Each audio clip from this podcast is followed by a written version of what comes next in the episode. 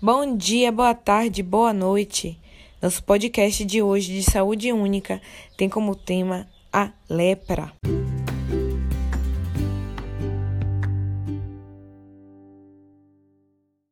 Muito provavelmente você já ouviu falar dessa doença.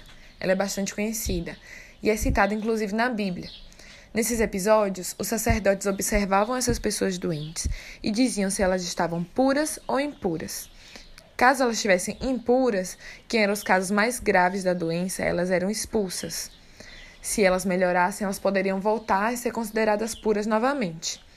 Caso não, elas ficavam condenadas ao isolamento e à morte. Caso parecido ocorria nas colônias de leprosos, onde essas pessoas eram expulsas das suas vilas e viviam nesses acampamentos. Como não havia tratamento, muito provavelmente a resolução era a morte.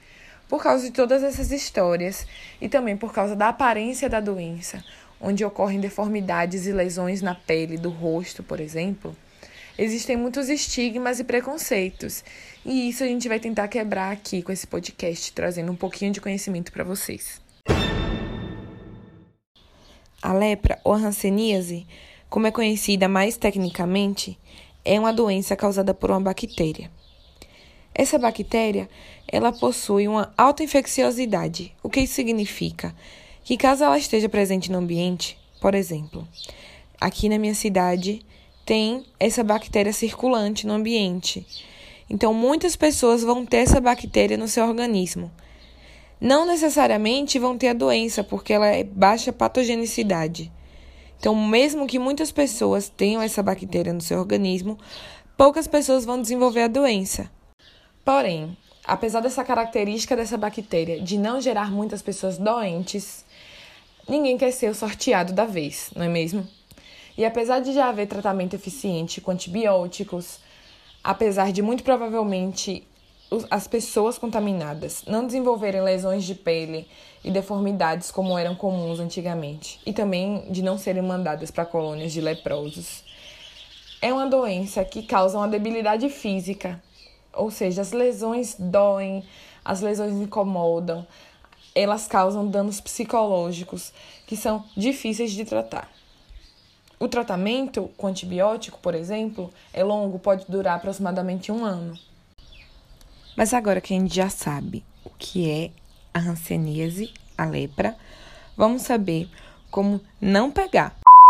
Há um tempo atrás, os médicos e os cientistas achavam que a gente só podia pegar a lepra tendo contato com outra pessoa doente, através do ar.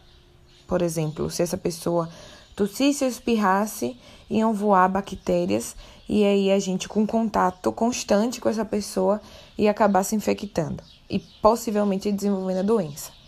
Hoje em dia, já há relatos de transmissão pela carne de tatus. Vocês sabiam disso? E esse é um debate muito importante, principalmente agora na época de coronavírus, porque a gente sabe que o coronavírus surgiu por conta do consumo da carne de animais silvestres, selvagens.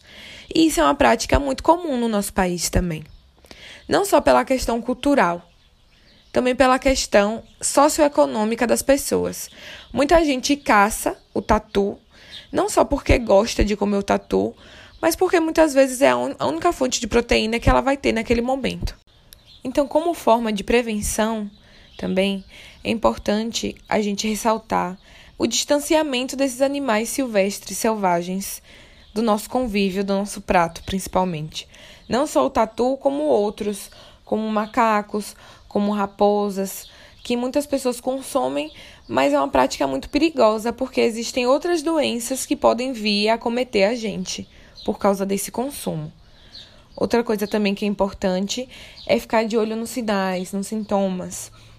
Então, se, por exemplo, aparecer uma mancha esbranquiçada, onde a sensibilidade é diferente na sua pele, onde você não sente, então procura um posto de saúde, que aí eles vão te orientar melhor. E ficamos por aqui com mais esse episódio de Saúde Única. Espero que tenham gostado. Se cuidem. Tchau, tchau.